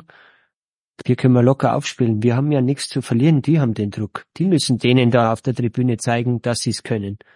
Wir können mal locker spielen. Und bei, bei den Tigers hat es äh, das letzte Jahr gezeigt, Spiel 7 äh, hat ihnen nicht gelegen. Spiel 6 hätten sie es eigentlich ziehen müssen, meiner Meinung nach. War, ich möchte jetzt sagen, unglücklich, ich sag mal unglücklich, dass du das Spiel 6 so verlierst, aber ähm, gegen Wolfsburg, aber es, am Ende des Tages bist du nicht weitergekommen. Und das jetzt, glaube ich, schon das dritte Jahr in Folge, dass du eine Playoff-Serie verlierst. Ähm, ja, ich glaube, dass das Ziel ist, eine Serie zu gewinnen und dann ist ja äh, alles möglich im Sport. Und verletzungsfrei zu bleiben, weil der Kader nicht so breit ist, im Sturm vor allem. Ja, ich gehe da mit euch beiden mit. Also ich glaube tatsächlich, dass das Ziel in Strabing ist, ähm, erst einmal die Top 6 zu erreichen. Ob du dann Heimvorteil hast oder nicht, glaube ich, ist tatsächlich ein bisschen egal, weil ich glaube, dass ein Spiel 7 ein entscheidendes, auch ein Hemmschuh sein kann eben vor eigenem Publikum in Anführungszeichen die Bringschuld zu haben und dass du vielleicht dich leichter tust, auswärts, wie es der Stefan jetzt auch gesagt hat, ähm, ohne Druck aufspielen zu können. Du kannst ja eigentlich nur da gewinnen und nichts verlieren. Ähm, und ich glaube auch, äh, in Straubing, glaube ich, wäre jeder glücklich, wenn man mal das Viertelfinale überlebt und nach 2012, wenn ich mich nicht täusche, Tobi, äh, nochmal ins ähm, Halbfinale vorstößt. Ja, und es waren ja jetzt nicht nur drei verlorene äh, Serien, sondern davor waren es ja auch diese Pre-Playoff-Serien. Ich glaube, das war ja. mal Berlin. Also es waren dann jetzt schon mindestens fünf in Folge, ja. die man dann da verloren hat. Also das ist schon mh, hm, jetzt einen Zeitraum her, dass man mal eine Playoff-Serie gewonnen hat. Die habe ich, hab ich vergessen, habe ich ja mhm. nicht als Playoff eingeordnet. Erste Playoff-Runde offiziell. Ja, ja.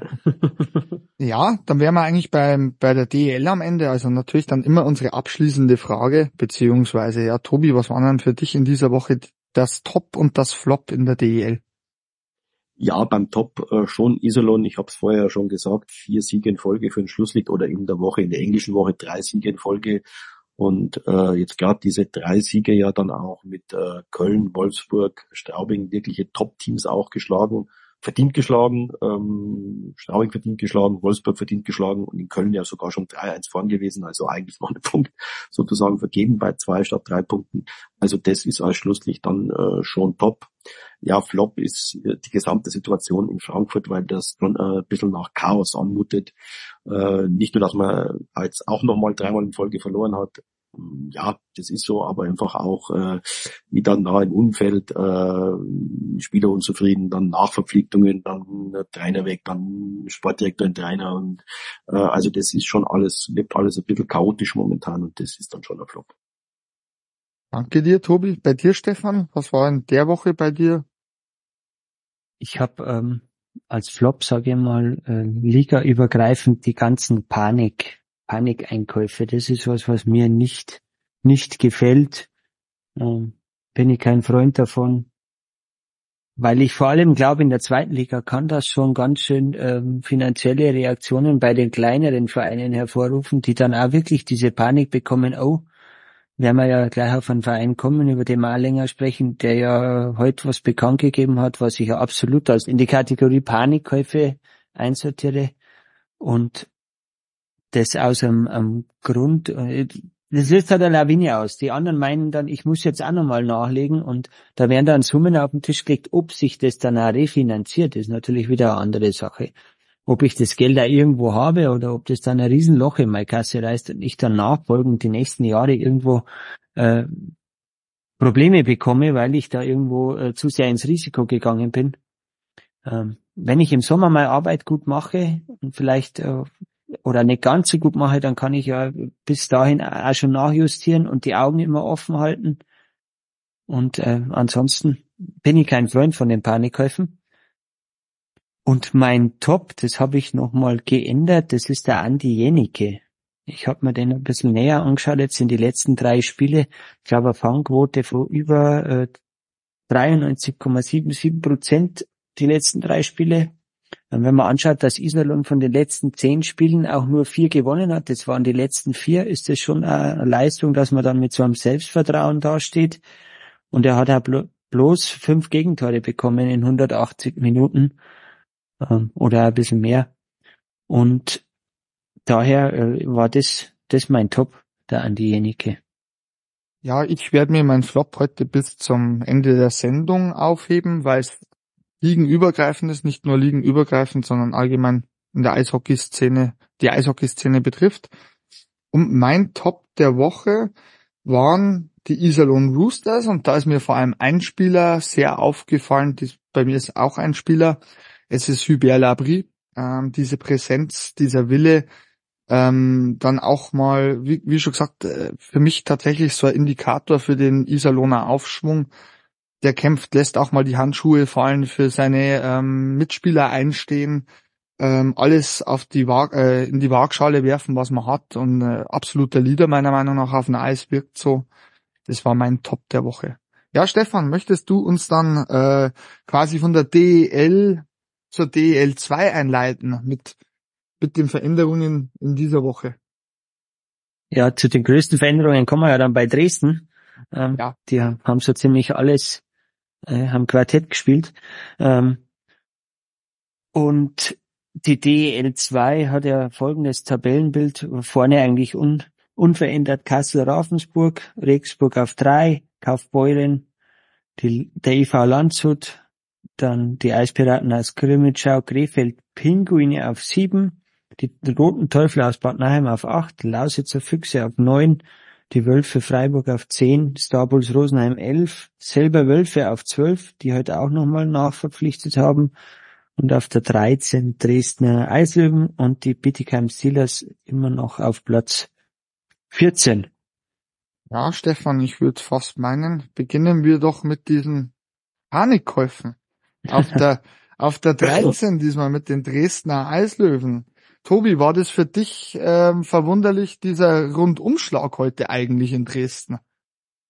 Ah, puh, ja, also ähm, ja und nein. Also nein, es hat sich schon irgendwie angedeutet, glaube ich, dass sich in Dresden noch irgendwas tun wird. Dass es dann gleich in dieser Fülle war, das war jetzt dann schon ein bisschen verwunderlich und hätte ich jetzt auch in dieser Fülle dann so nicht gedacht, hätte eher gedacht, dass vielleicht so ein eins eine, eine Position oder vielleicht ein neuer Trainer oder vielleicht ein neuer Spieler, aber dass da gleich mehrere neue Spieler und ein neuer Trainer ist, das hatte ich jetzt so nicht gedacht. Also das, was passiert das war schon klar, aber dass so viel ist, ja, dachte ich nicht. Stefan? Tobi, hättest du oder denkst du, dass in der jetzigen Situation Niklas Sundblatt der richtige Trainer ist? Das ist eine schwierige Frage. Ich weiß, das kann man immer davor schlecht sagen ähm, ob, ob der Dresden da so weiterhilft. Ähm, gut, er hat ein, ein, er hat Spieler aus Schweden da, ähm, hilft es vielleicht, ähm, aber er ist doch ein sehr, sehr harter Arbeiter und gibt es auch im Training gut weiter. Ähm, hart arbeiten, dann kommst du zu Erfolg. Ähm, hilft es in dem Moment vielleicht dem Team aus Dresden so, hey, ja, jetzt komm, jetzt greifen wir nochmal an, weil diese Einstellung mit, ja, schauen wir mal, wird schon, wir sind ja einer der vier Clubs, die die da die Bürgschaft oder die, die äh, Unterlagen eingereicht haben für die DL. Das muss ja gut sein. Ähm, vielleicht ist das so ein Umdenken jetzt nochmal, also einen, ich sag mal, harten Hund wie Niklas Sundblatt zu holen, der äh, die Jungs schon rannehmen wird, denke ich mal. Ja, möglicherweise kurzfristig schon, weil ich glaube schon, dass Dresden irgendwie so ein bisschen eher die Mannschaft ein bisschen weich ist, es ein bisschen einfach macht, ähm, auch so ein bisschen so ein bisschen Wohlfühlstandort und mit Wohlfühlstandort und weich und schauen wir mal so ein bisschen ist es bei Niklas Süppert, glaube ich, nicht weit her. Also von daher ist das vielleicht schon genau das Richtige. Ob es dann langfristig oder die auch nächstes Jahr funktioniert, das ist wieder eine ganz andere Frage. Hat es ja, muss man auch fairerweise sagen, bei Niklas Supplat selten langfristig. Ja. Aber kurzfristig hat schon öfters mal funktioniert, tatsächlich. Ähm, auch da, wo er während der Saison gekommen ist, hat es durchaus auch äh, kurzfristig mal über einen gewissen Zeitraum funktioniert. Und jetzt sagen wir noch ein Vierteljahr, Pi mal Daumen, was diese Saison noch geht, kann ich mir schon vorstellen, dass es tatsächlich keine so schlechte Lösung ist jetzt für diese Saison noch gesehen. Ja, für mich waren tatsächlich dann noch verwunderlich, muss ich jetzt sagen, ähm, Danny aus dem Birken wurde ja die letzten Wochen schon gerüchtet. Ähm, eigentlich Torwarttrainer jetzt gewesen in Bad Nauheim, reaktiviert für die letzten Spiele der Saison, genauso wie aus dem Ruhestand geholter Travis Turnbull. Und ja, man hat tatsächlich auf dem Kontingentmarkt auch nochmal zugeschlagen mit einem DL-erfahrenen Stürmer, der schon zwei Spielzeiten bei den Iserlohn Roosters hatte und eigentlich körperlich doch wie du jetzt gesagt hast, Tobi, weich würde ich da jetzt nicht sagen. 1,93, 93 Kilo, Justin Florek. Ähm, ich persönlich sehe bei Dresden die Mannschaft allgemein, wie du gesagt hast, schon zu weich und auch die Kontingentspieler meines Erachtens ein bisschen, ein bisschen ist untertrieben, sehr underperformant. Da haben Stefan und ich auch schon mal länger geredet. Glaubst du, dass vor allem ein Turnbull, der die körperliche Komponente reinbringen kann und auch diesen, diese Härte, und ein Florek hier vielleicht schon so ein Fingerzeig sind, ähm, wohin jetzt die Reise in den letzten Spielen gehen soll.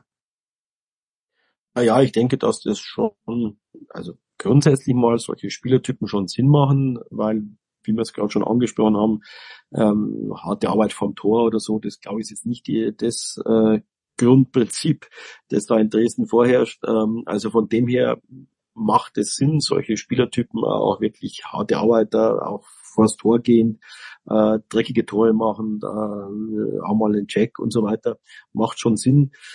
Ob es jetzt natürlich dann äh, der Weisheit letzter Schluss ist, da irgendwie gleich mehrere Spieler aus dem Eishockey-Ruhestand zurückzuholen, das ist jetzt dann schon eher ein anderes Fragezeichen. Da will ich jetzt niemandem was wegtun. Ähm, ähm, die, wie fit die sind, kann ich nicht beurteilen. Das wird schon einigermaßen funktionieren, vielleicht, vielleicht auch nicht, weiß ich nicht, aber irgendwie gleich mehrere Spieler da zu holen oder nicht nur einen Spieler zu holen, der irgendwie aus dem Eishockey-Ruhestand kommt, äh, das wirkt dann schon arg nach einer irgendwie Panikreaktion. Ähm, und nicht im, nicht wahnsinnig durchdacht. Also wenn du im Januar Spieler holen musst, die irgendwie ein halbes Jahr oder noch länger nicht mehr Eishockey gespielt haben, äh, dann hast du schon ziemlich viel falsch gemacht im Laufe der Saison.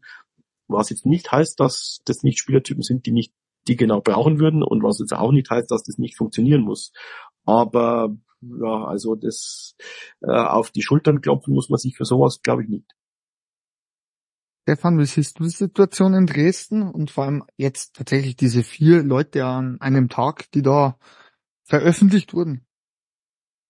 An und für sich ähm, mag ich ja diese Spielertypen oder mochte ich, weil sie haben ja eigentlich denn die, die Karriere, also Danny Austin Birken, Travis Turnbull, Justin Florek war ja auch nicht mehr, nicht mehr wirklich ähm, aktiv.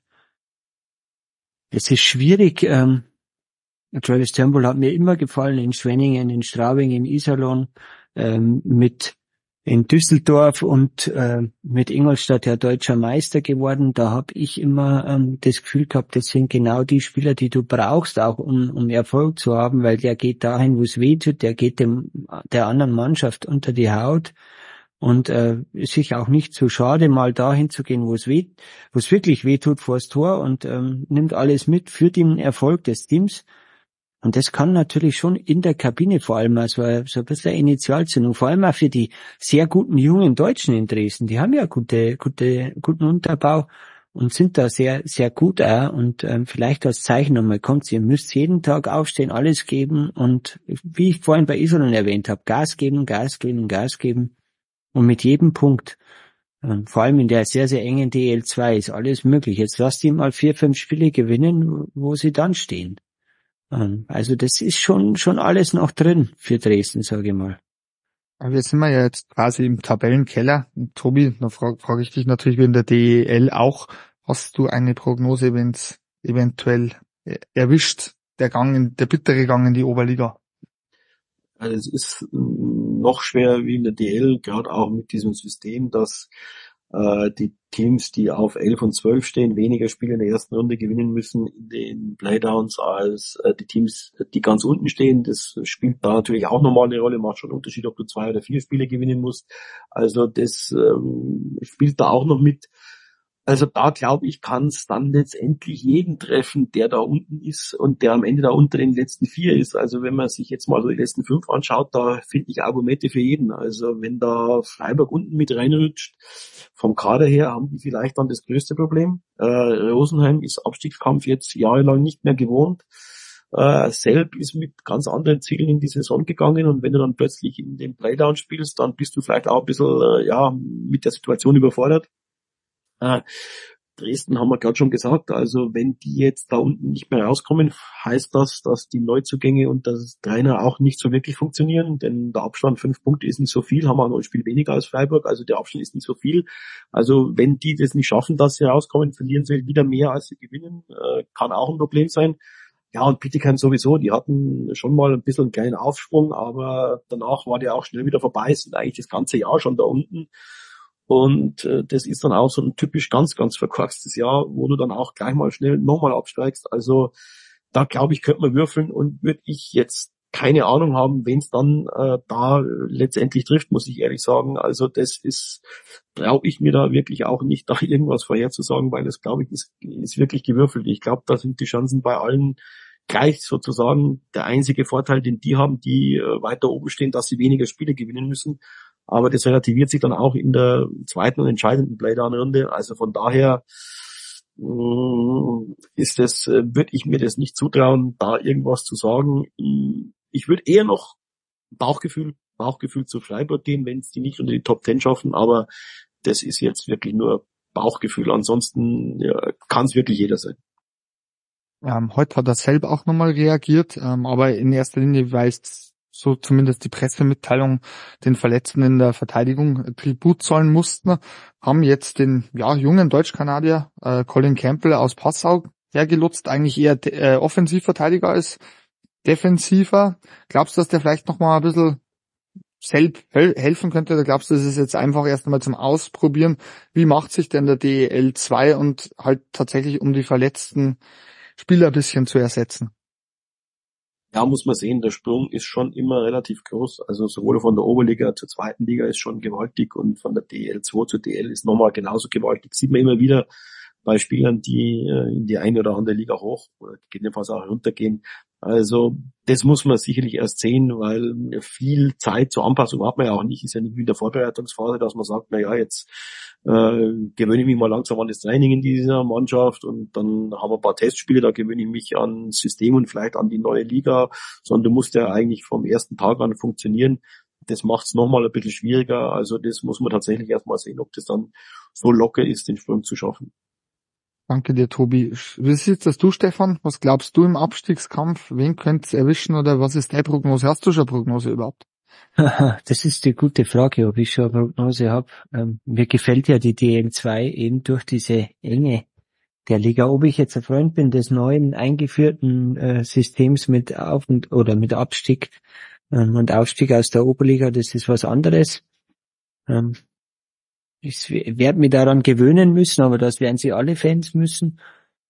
Und ich tue mir da wirklich schwer, aber ich ähm, bin aufgrund der der Breite des Kaders, ich sage das heute relativ häufig, äh, der Breite des Kaders bin ich da eher auch beim Tobi, dass ich vom Bauchgefühl her sage, Freiburg könnte richtig, richtig schwer haben. Habe ich glaube ich auch schon mal in, einem, in, einem, in einer vorhergehenden äh, Folge erwähnt, dass ich glaube bei Freiburg, wenn da, äh, die sind sehr abhängig von ihren Kontingentstürmern, Parker Bowles und Aero Elo, ähm, und dann kommt eigentlich nicht mehr viel. Und das ist dann schon, in der Verteidigung haben sie noch den, den Finnen Sameli oder Sami Ventile, ich hoffe, ich habe den Namen richtig ausgesprochen, ähm, aber dann ist halt bei Freiburg schon ein bisschen schwierig. Da darf nichts passieren und äh, weiter abrutschen und eine Negativserie, wenn kommt, wird schon, dann glaube ich, wird sehr eng. Aber das kann genauso auch, wenn ich bei Rosenheim schaue oder so, äh, diese Umgewöhnung auf, auf Abstieg wieder, ähm, Abstiegsserien, ähm, wenn man jahrelang in der Oberliga der, der Primus ist, sage ich mal, und alles eigentlich hinfährt und äh, überlegt, wird's halt zweistellig oder nicht, dann ist das schon äh, schon was anderes, wie wenn ich jetzt wieder gegen Teams spiele, die die um jeden Zentimeter Eis kämpfen. Aber da, also bei Bietigheim glaube ich, ist die individuelle Klasse, ab die Länge jetzt gesehen, ähm, schon vorhanden, dass die sich ja wieder da rauskämpfen. Und ich denke auch bei Dresden wird sich jetzt, wie der Tobi schon gemeint hat, mit äh, Niklas Sundblatt, glaube ich, äh, wird sich's, also das ist so mein, meine Vermutung, wird sich's nach oben entwickeln. Wie weit, kann ich aber auch nicht sagen.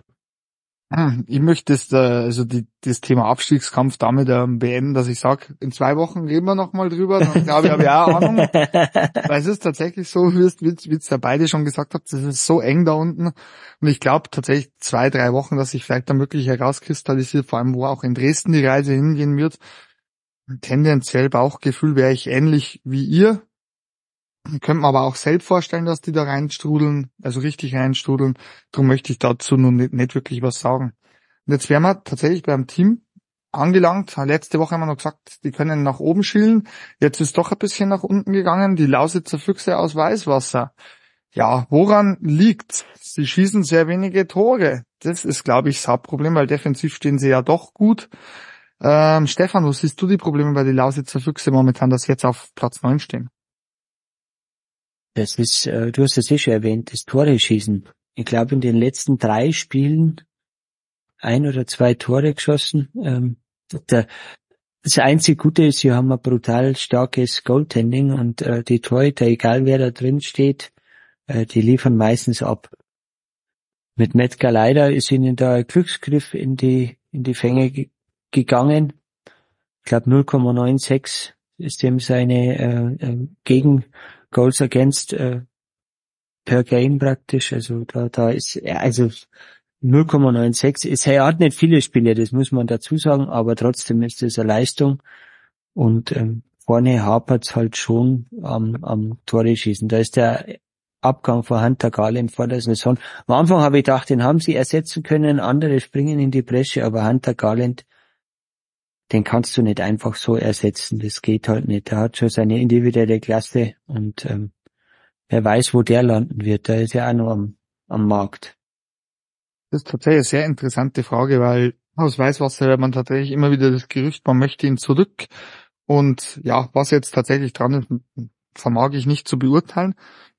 Ich gehe mit dir d'accord. Ähm, die Torhüterleistungen im Weißwasser sind überragend. Hier möchte ich vor allem Jonas Steppmer hervorheben. Ähm, für mich momentan der stärkste Torhüter in der DEL 2. Jetzt hast du natürlich Matt Galeda geholt. Äh, schier unglaublich, was der gehalten hat in den ersten vier Spielen. Also hier hast du natürlich auch ein Faustpfand, was dich vielleicht auch wieder nach oben bringt. Tobi, wo siehst du die Lausitzer Füchse, die ja bekanntermaßen jetzt auch nicht über den größten Etat verfügen und auch sehr viel auf Förderlizenzspieler der Eisbären Berlin angewiesen sind?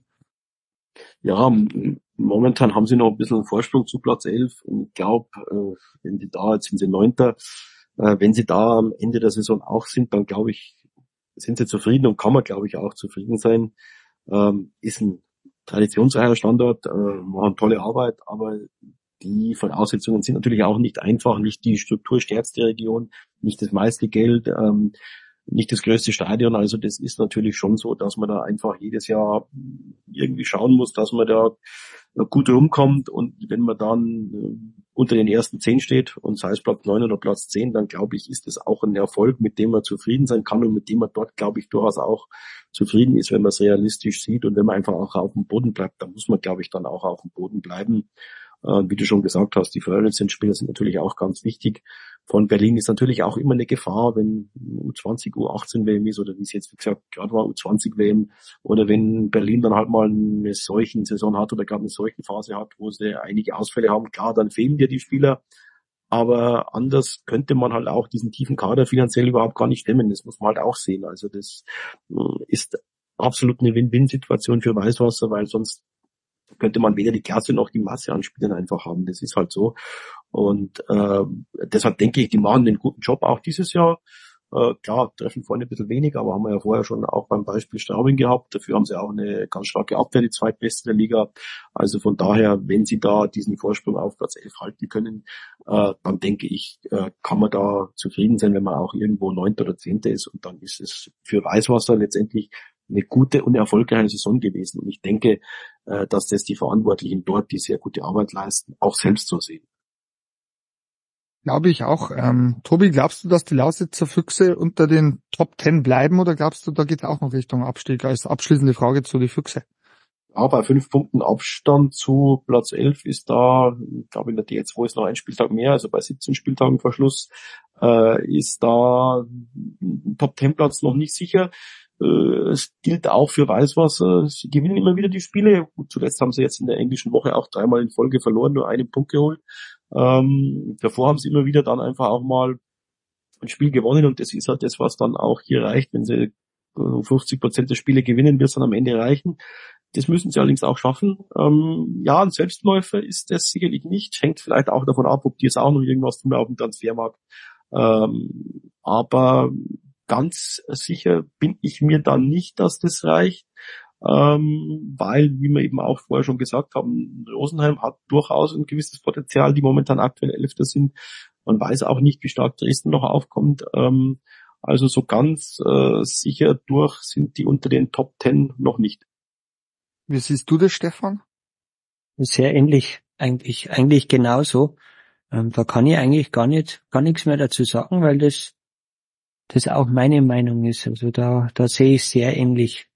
Ja, bei mir ist so, also ich glaube tatsächlich, also da bin ich mir, ich weiß nicht warum, Bauchgefühl wahrscheinlich relativ sicher, dass die Lausitzer Füchse unter den Top Ten landen und ich habe auch eine Erklärung dafür, weil die meiner Meinung nach die besten Torhüter der gesamten Liga stellen können und die machen ja tatsächlich in der Crunch Time dann oft auch den Unterschied aus.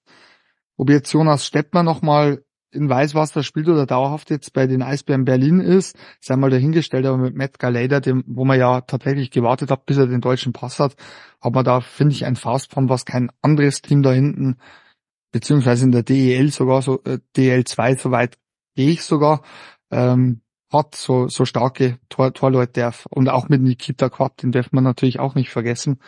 Glaube ich, dass das dann tatsächlich, wenn es wenn es um den Abstiegskampf gehen würde, ähm, dieses Quäntchen Ausschlag für, für Weißwasser gibt, warum sie nicht in den Abstiegskampf reinkommen und noch die Pre-Playoffs erreichen. Ja, ist jetzt tatsächlich eine interessante Überleitung. Wir kommen von, sage ich mal, Pre-Playoff-Kampf, Abstiegskampf direkt an die Spitze, wo die Kassel Huskies ihre Kreise ziehen. Im wahrsten Sinne oder ihren Schlitten ziehen. äh, ja, Stefan, was sagst du zu den Kassel Huskies? Äh, ich, ich sag nur kurz, ähm, kurz für Zwischenergebnis, Frankfurt führt 1-0. Ähm, und so wie jetzt ich gelesen habe, war der Torschütze der Markus Lauritzen. Ähm, nur, nur kurz eingewendet. Ähm, wird zwar Chet Nearing angegeben, aber Markus Lauritzen soll im Interview gesagt haben, da war keiner mehr dran an dem Schuss. Okay. Ähm, das passt auch gut zu Kassel, dass ich gerade noch was zu Frankfurt sage, weil ähm, da sind sehr viel Frankfurt äh, drin in Kassel hören die zwar vielleicht nicht ganz so gern, aber man kann es ja belegen anhand äh, allein schon Ryan Olsen. Ähm, ja, da sind ein paar Jungs dabei.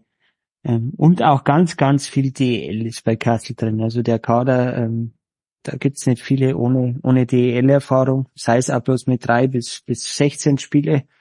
Ähm, haben gute junge, junge Deutsche dabei mit Conor Korte und äh, Markus Freis, der auch schon über DL-Erfahrung betrifft. Conor Korte ist, glaube ich, Deutsch-Österreicher und ist davor aus Davos, aus der Jugend von Davos gekommen. Ähm, äh, ein sehr guter, guter Junge, wird seinen Weg machen, meiner Meinung nach.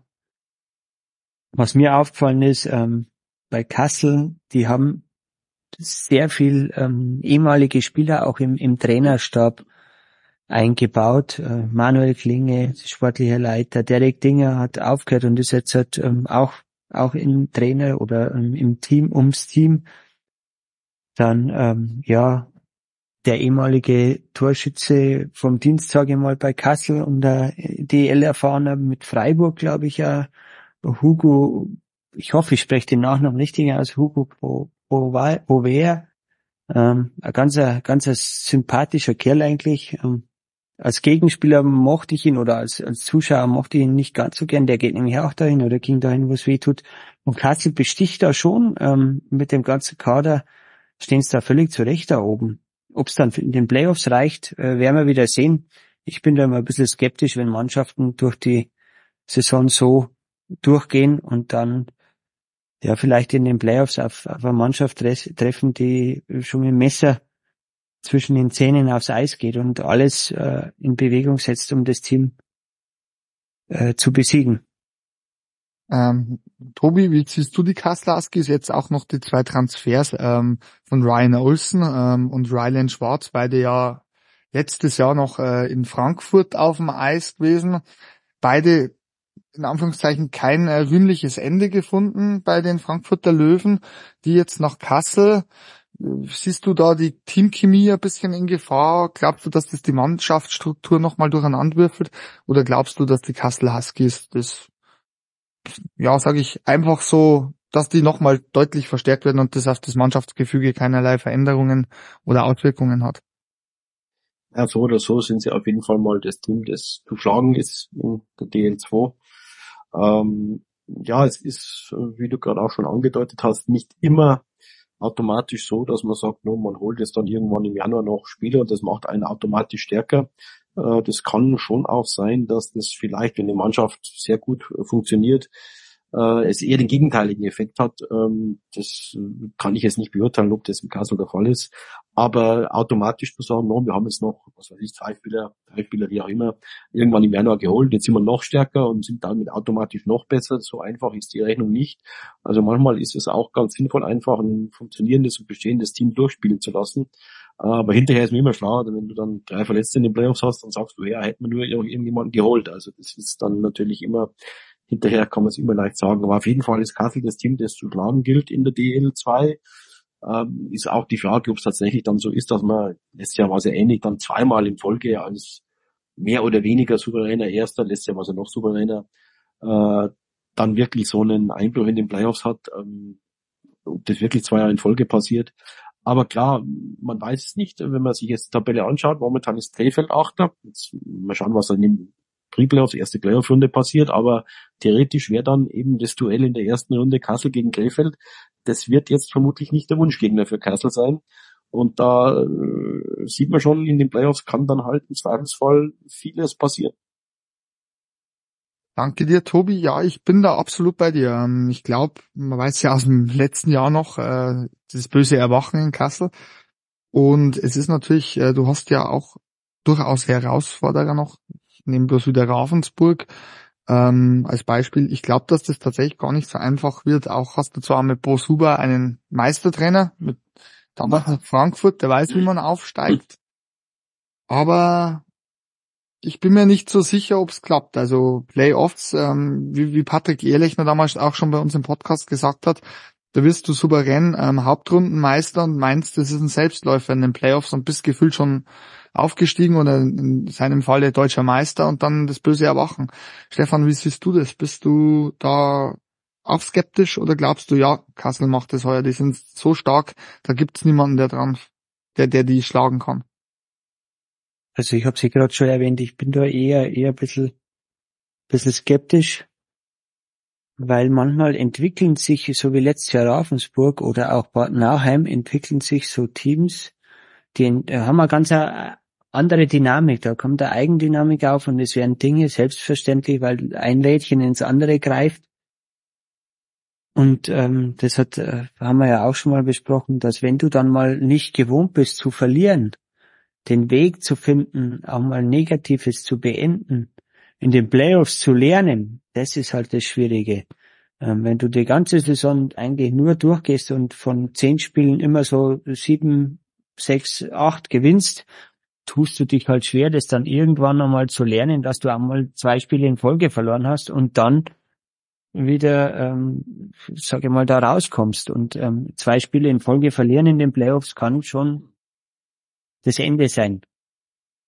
Ruby, abschließende Frage zur DEL 2 von mir. Macht's Kassel oder macht, macht's Kassel heuer nicht? Wird's jemand ganz anders? Gibt's einen Aufsteiger aus der DEL 2? Dein Bauchgefühl, deine Meinung? Ja, ich glaube schon, dass es Kassel letztendlich macht. Ich glaube, zwei Jahre in Folge, wenn du dann eigentlich schon das beste Team in der Liga hast und so eine starke Hauptrunde spielst. Ich glaube nicht, dass es dann zwei Jahre in Folge passiert. Was aber auch da wieder nichts ausschließt. Also ich meine, Ravensburg, die waren letztes Jahr Meister, sind jetzt heuer auch nicht so schlecht. Äh, Landshut, wenn die keine Verletzten haben oder wenn die Verletzten nicht zurückkommen, sind die mit Sicherheit auch top besetzt. Äh, Krefeld haben wir da noch drin. wir haben es vorher gesagt, wer weiß, was von unten noch kommt und ob da einer einen Lauf kriegt. Also es wird kein Selbstläufer. Aber ich glaube, es ist möglich, dass es jemand anders macht. Es ist auch möglich, dass es jemand, äh, auch nicht unwahrscheinlich, dass es dann jemand macht. Wenn es jemand anderer aus, als Kassel macht, jemand macht, der eben nicht aufsteigen kann. Aber unterm Strich glaube ich schon, dass es dann heuer doch Kassel macht. Wie gesagt, man weiß nie, was in den Playoffs passiert, auch mit Verletzungen. Aber wenn das alles einigermaßen gut geht, dann sollte es Kassel nicht nochmal passieren. Danke, Tobi. Ähm, und dann natürlich die abschließenden Fragen zu der dies zu der zu dieser Folge. Ähm, Tobi, was war dein Top und dein Flop in der DL2? Ja, top war wieder die Zuschauerzahl in Krefeld mit 6.800, noch was, glaube ich, also wieder mal knapp 7.000 gegen Bad Nauheim. Äh, ja, das ist sensationell. Es ist jetzt auch nicht so, dass Krefeld in dieser Saison alles in Grund und Boden schießt oder irgendwie das mit Abstand beste Heimteam der Liga wäre. Also so ist es ja auch nicht. Also man ist da zu Hause äh, im unteren Mittelfeld, was die Heimbilanz betrifft. Man ist insgesamt nur Achter, aber trotzdem hatte man erst zweimal über 7000 und jetzt auch nochmal knapp 7000. Also das ist schon ähm, gerade auch für Zweitliga-Verhältnisse sensationell und das ist auf jeden Fall ein absoluter Top. Und dein Flop, Tobi? Ja, ist, dass es erneut äh, zwischen Landshut und Ravensburg da zu Scharmützeln abseits der Eisfläche gekommen ist und da von der Ravensburger Seite äh, eine Toilettenanlage zerlegt wurde in Landshut. Das ist jetzt ja nicht das erste Mal, dass es bei diesen beiden Teams solche Probleme gibt und da muss sich dann auch, glaube ich, keiner wundern, wenn da äh, diese Spieler als Hochsicherheitsspieler in Anführungszeichen deklariert werden oder wenn es da Auflagen von der Polizei gibt. Äh, ich glaube, wer sich da äh, dann noch beschwert, wenn da immer in jedem Spiel sowas vorkommt, also weil es gehört einfach halt nicht dazu. Danke, Tobi. Stefan, wie schaut's bei dir aus? Also bei mir ist es top. Ähm, ist ein Spieler der Roten Teufel Bad Nauheim, das ist Max Görlach. Ähm, fünf Spiele, vier Tore, drei Assists 1,4 Punkte pro Spiel gemacht. Ähm, er setzt Tyler Rose ähm, meiner Meinung nach sehr gut, gibt dem Team die Chance, die Spiele zu gewinnen, indem er vorne die Dinge reinmacht oder auflegt. Und ich bin da schon gespannt, was, was der in Bad Nauheim noch bewegen kann. Und mein Flop habe ich eigentlich vorhin schon liegenübergreifend erwähnt. Das ist die, sind die ganzen Panikkäufe und das trifft halt jetzt im Moment auf auf Dresden ganz, ganz stark zu. Das also, hat nichts gegen Dresden oder nichts mit Dresden zu tun, aber ich bin kein Freund dieser Käufe, was den finanziellen Hintergrund halt hat, dass ich sag, ähm, viele Vereine sind in der Vergangenheit genau wegen solchen Wettrüstaktionen schon ähm, in finanzielle Schwierigkeiten, selbst verschuldet natürlich in Schwierigkeiten gekommen, aber es ist halt die Psychologie des Menschen. Und ich wollte auch noch kurz was erwähnen, das haben wir jetzt gar nicht erwähnt, dass Landshut ja auch noch einen Stürmer verpflichtet hat mit äh, den Finnen Jesse äh, Koskenporva. Ähm, der, denke ich, auch dem Team nochmal ein bisschen eine andere Mentalität und, und Qualität bringen kann. Ähm, den hätte ich jetzt beinahe fast vergessen zu erwähnen. Wir haben ja noch jemanden vergessen zu erwähnen im Zusammenhang auf, äh, an Landshut nämlich die Rückkehr von Luca Zitterbart vom ERC Ingolstadt. Könnte auch nochmal Auswirkungen ähm, haben auf Landshut. Ja, bin ich mal gespannt, wie sich Luca Zitterbart wieder einführt. Und eben auch der neue Finne im Sturm. Ähm, ja, ich beschließe die Folge mit meinem Top. Das sind die Eisbären Regensburg. Sechs Spiele in Folge gewonnen, Tabellenplatz drei vor der Saison, wie schon mehrmals angesprochen, ja eher in Richtung Abstiegskampf ähm, eingestuft. Und direkt jemanden raussuchen möchte ich mir auch, weil wir hatten letzte Woche ja schon die Debatte drüber. Stefan war ein bisschen ähm, skeptisch, ich war positiv ja. gestimmt. Äh, der Mann nennt sich David Booth, über 200 NHL-Spiele, hat Bock Eishockey zu spielen, sensationell schneller Schlittschuhläufer. Im zweiten Spiel sein erstes Tor in der über 100-jährigen Reihe mit Andrew Chambry und Nikola Gajowski. Ähm, Finde ich cool. Ich glaube, da werden wir noch einiges sehen, beziehungsweise hören. Also ich glaube, manche ja. Stadionsirenen werden des Öfteren angehen, wenn er am Eis ist. Und ähm, ich muss leider, wie Tobi, auch mit einem Flop, den ich liegenübergreifend, Eishockey-Szene übergreifend ähm, thematisieren will. Ähm, ich glaube, die meisten DEL-Fans wissen ja um den Check vom Moritz Müller an Philipp Kraus gegen Ingolstadt, der zu einer Sperre führte, das dann aber ja, Bedrohungen, teilweise auch Morddrohungen gegen Familien, Kinder ausgesprochen werden in sozialen Medien und das ja jetzt schon nicht das erste Mal ist, dass da verbale Entgleisungen per Social Media stattfinden ähm, oder auch Krawalle in Stadien. Ähm, Eishockey ist eigentlich bis jetzt für mich immer ein Sport gewesen, der verbindet. Und zwar egal, ob man aus Mannheim ist oder ob man aus Passau ist. Ich hoffe, dass das so bleibt, dass sich viele mal an die eigene Nase fassen und dass man nicht in ein Stadion geht oder an einen Laptop in der Anonymität Leute bedroht, äh, Familien bedroht, Kinder. Man sollte sich einfach immer mal vor Augen halten, dass das alles Menschen sind, die da am Eis stehen, die da ins Stadion gehen. Ähm, sind alles Sachen, wo ich mir denke, das sollte man vielleicht schon bedenken, dass das bei Eishockeyspielern, Funktionären, was auch immer, in Landshut gab es ja ähnliche Vorfälle mit äh, Beschimpferei und, und Bedrohungen, dass die, dass das denen eher Beruf ist, denen die nachgehen, so wie wir alle einen Beruf nachgehen und das hat in, ich finde, dass das in unserer Gesellschaft in letzter Zeit wieder ganz schlimm geworden ist und ich, ich, ich bitte jeden, der, der sich das ja anhört, sich mal selbst zu hinterfragen, der über per Social Media in der Anonymität Leute bedroht und, und gewisse Dinge oder auch ins Stadion Krawalle macht, was, ob das wirklich sein muss. Also damit möchte ich eigentlich die heutige Folge mehr oder weniger beenden. Bedanke mich bei dir, Tobi. Gerne, ja, vielen gerne, Dank. gerne. Danke dir, Stefan, dass du wie immer mit mir heute das Gespann gebildet hast. Und zuletzt möchte, möchte ich noch ähm, darauf hinweisen, ähm, man findet unseren Podcast sowohl bei äh, Amazon Podcasts, bei Apple, ähm, bei Spotify, Google und ähm, wenn ihr Fragen zu unserer Show habt oder Fragen, die euch allgemein interessieren, es gibt tatsächlich auch mittlerweile einen WhatsApp-Kanal, äh, der Hockey Analyst jederzeit abonnieren, fragen, wo auch immer. Ihr könnt auch so Fragen unter die Folgen stellen. Genau. In diesem Sinne, vielen Dank fürs Zuhören. Danke fürs Dasein, Tobi. Danke, Stefan. Danke. Bis zur nächsten Woche. Servus. Ciao, servus.